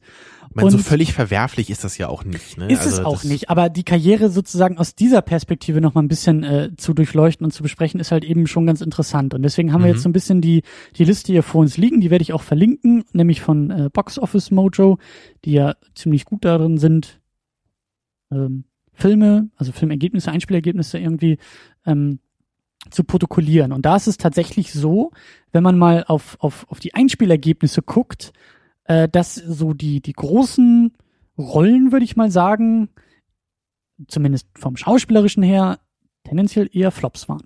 Also es ist erschreckend zu sehen, dass Death to Smoochie in Amerika zumindest, was ja eigentlich auch immer der wichtigste Markt irgendwo ist und die Amis gucken immer gerne auf Amerika, Death to Smoochie hat mehr eingespielt als American History X.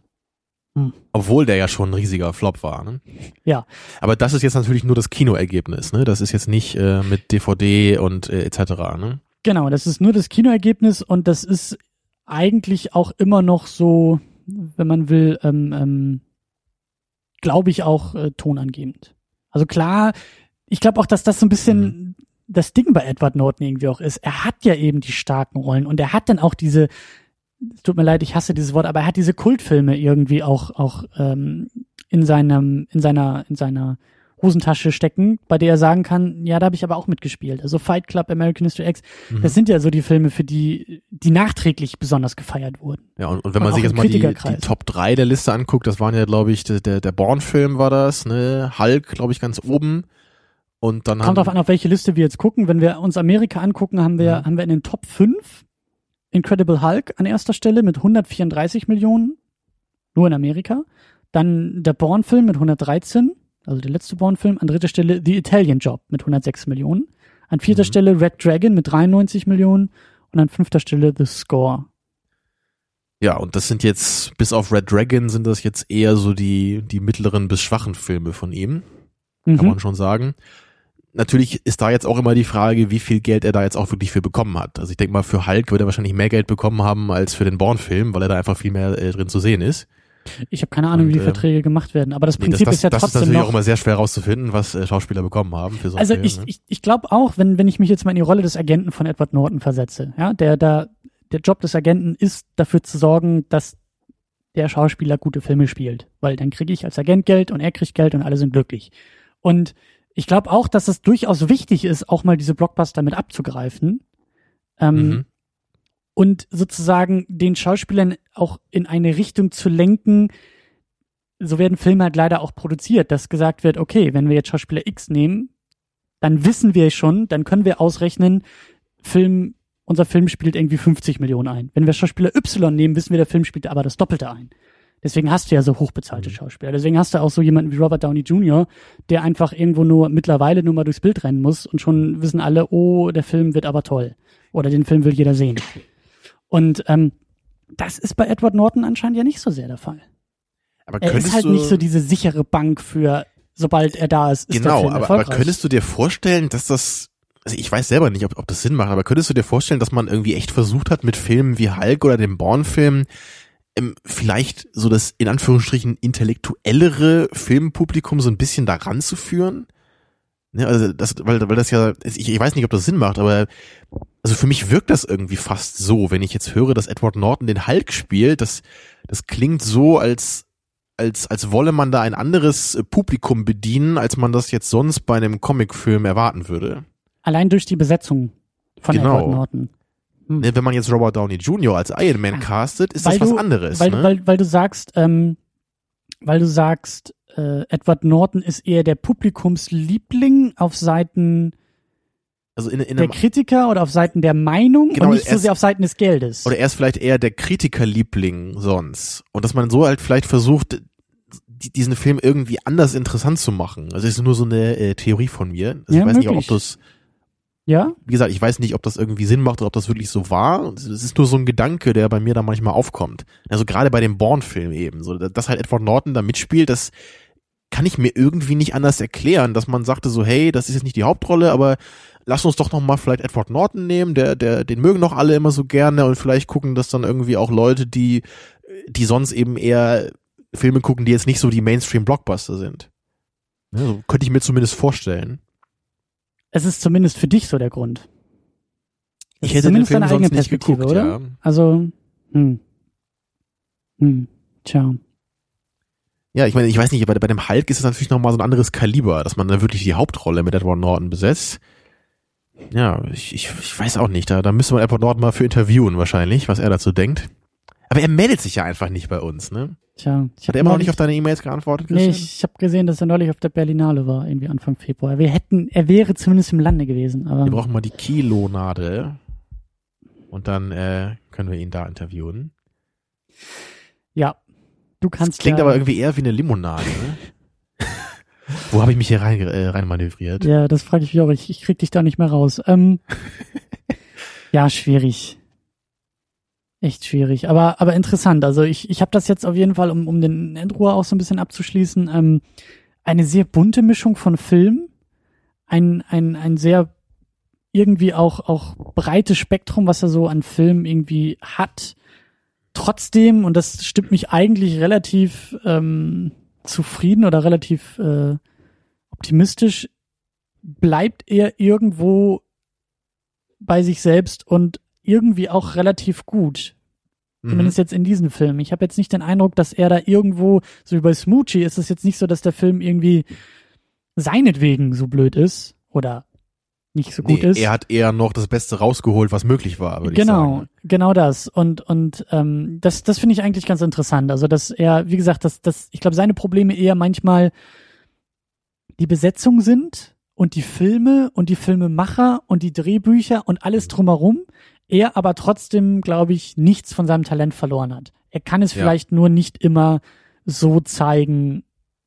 Und anscheinend ist er eben auch nicht so sehr der Kassenschlager wie manch andere. Ja, und also ich, ich bin da auch optimistisch. Ich meine, wir haben ja letzte Woche Moonrise Kingdom besprochen und ähm, also der neue Wes Anderson-Film, der kommt ja jetzt auch bald ins Kino und das ist ja auch wieder so ein ganz kleines Ding. Ne? Wir wissen ja nicht mal, ob der hier überhaupt ins Kino kommt bei uns jetzt. Ne? Also das ist jetzt wirklich, da, da sieht man wieder, da hat er nicht irgendwie äh, die Rolle angenommen, um irgendwie reich zu werden oder sonst was, sondern wahrscheinlich einfach, weil er von Wes Anderson noch gefragt wurde, hey, wir haben doch hier Moonrise Kingdom gemacht, spiel doch auch mal kurz Film, äh, kurz Film, äh, kurz mit bei dem Ja. neuen Film. Ja, also ich, ich freue mich auf den ähm, Grand Budapest Hotel. Ich hoffe, da wird Edward Norton dann einen kleinen schönen Auftritt haben. Und ja, für die Zukunft kann man, äh, man kann ja zumindest hoffen. Ne? Vielleicht gibt's ja mal wieder sowas wie Fight Club oder American History X, ne? so einen richtigen Kracher. Jetzt mit einem etwas älteren Edward Norton. Vielleicht wieder in irgendeinem Setting, was man gar nicht erwartet hätte. Ja, also ich, ich, ich werde die Hoffnung nicht aufgeben, Eddie. Ja, und, und ähm, er ist auch noch nicht. Er, er, ist, er, ist, er ist nicht diese Legende. Er ist jetzt nicht so, finde ich, naheliegend in seiner Größe wie manch andere Hollywood-Schauspieler. Vielleicht hat es manche auch überrascht, dass wir ihn irgendwie für so einen Themenmonat ausgewählt haben, nachdem wir irgendwie El Pacino hatten, weil der vielleicht eher konsensfähiger ist in seinen Ja, ich, ich weiß gar nicht, wie, der, wie so sein. Status ist bei Filmfreunden. Also ich habe schon immer das Gefühl, er gilt so als als als äh, zumindest Geheimtipp immer, würde ich mal sagen. Also ich, ich denke, wenn wenn man jetzt Filmfreund ist, man hört Edward Norton, würde man immer als erstes denken so, hey, ne, das, Ja, das ist so ein Nicken, so ein, so ein bestätigendes Genau. Nicken, so, hm, ja, ja. approved by Filmfriends. Ja, aber ich glaube, da gehen die, da gehen die Daumen nicht so, nicht so stark hoch wie bei manchen anderen Schauspielern. So dieses, Weil ja, na klar, da, natürlich. Da ist vielleicht die, die Euphorie vielleicht nicht so da. Ja. Ne, wie bei dem Robert Downey Jr. zum Beispiel. Ja, der ist, glaube ich, Ja. noch eher so der oder, oder Johnny Depp oder so. Das sind Leute, so die, die können irgendwie wahnsinnige Euphorie erzeugen beim, beim Publikum. Ja. Und Edward Norton ist es eher so der, ja, das ist interessant, das ist grundsolide, das interessiert mich in filmischer Hinsicht so. Ne? Also es ist eher die die trockene Euphorie, um noch ein schönes Oxymoron äh, zu benutzen. Ja, also ihr seid natürlich eingeladen, bei secondunit-podcast.de reinzugucken, in den Kommentaren und mitzudiskutieren, wenn ihr noch Bock habt über Edward Norton. Vielleicht den einen oder anderen doch noch Geheimtipp, den wir gar nicht erwähnt haben in der Sendung, den wir gar nicht geguckt haben. Du kennst, glaube ich, mittlerweile trotzdem irgendwie alle oder fast alle Es gibt Filme. nur noch einen Film, der fehlt. Also da kann mir jetzt, glaube ich, keiner mehr viel empfehlen. Aber vielleicht kann man da zumindest dann irgendwie noch über andere Filme auch weiter diskutieren. Ähm, und äh, ja, wenn äh, so in der letzten Woche es gibt Anzeichen, dass wir den ein oder anderen Themenmonat nochmal wieder machen oder Themenwochen äh, zu Schauspielern. Ja, Wir wollen Das- nicht, nichts weiter verraten, aber ähm, bereitet euch darauf vor, dass das vielleicht nochmal irgendwann passiert. Genau, ich, ich mir macht's immer noch Spaß, ähm, auch so über über Filme und über Schauspieler irgendwie zu sprechen und zumindest, Ja. ich meine, wir können ja keine wissenschaftliche äh, neue Erkenntnis irgendwie her herausarbeiten, Doch, aber, klar, immer. aber zumindest so in, in ein paar Annäherungen äh, finde ich das eigentlich auch ganz ergiebig. Ich glaube, hier hören Leute zu, die schreiben Filmlexika äh, einfach nur Und schreiben mit. Genau, die, die, die protokollieren das, was wir sagen und machen dann das Buch zu, schreiben Filmlexikon drauf und stellen das irgendwo in der Bibliothek. Ja, wäre schön. Also wenn ihr das tut, dann schickt es uns auch gerne zu. Äh, Adresse ist im Impressum. So, ja, der, der Edward ist durch, aber natürlich, Second Unit geht weiter, wie Ja. üblich. Und äh, womit denn, Christian? Ja, nächste Woche mit der hundertsten Ausgabe. Wer hätte es gedacht? Und vor Richtig. allen Dingen äh, mit dem Film Mystery Science Theater 3000, der Film oder irgendwie sowas. Das ist äh, ein, ein sehr abgefahrenes Konzept und irgendwie eine Serie, wo es eben einen Film, glaube ich, auch von gibt.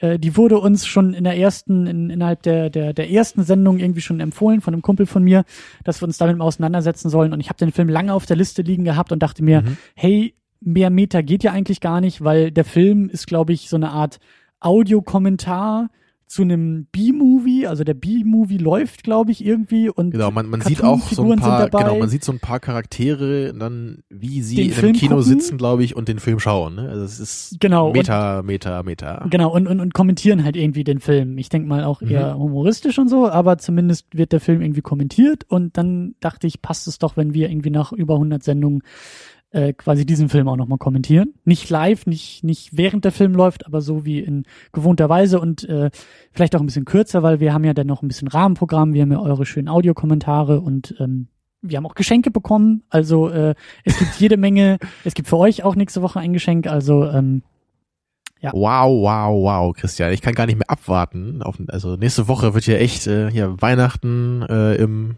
ist schon Frühling? Naja, nicht so richtig, ne? Ja, doch, doch. Die letzten Tage waren ja Frühling. Also es besseren Frühling, im Besseren, Frühling? besseren Frühling kriegen wir in Kiel sowieso nicht mehr. Der Frühling ist auch schon nächste Das, Woche das wieder war schon vorbei. Hochsommer jetzt, ne? Äh, ja, genau. Es, geht nur wieder auf Winter zu jetzt. Ja. Genau, ja, der Herbst steht wieder vor der Tür. Es ist Februar. ähm, genau, an dieser Stelle, äh, ja, bis zur nächsten Woche und äh, kommentiert fleißig mit uns über Edward Norton. ja, macht's gut und wenn ihr den, den ollen Edward mal trefft, dann sagt ihm doch mal, dass er endlich mal antworten soll hier. Das kann doch nicht wahr sein hier. Ja, er er soll sich mal melden, genau. Jo, ciao.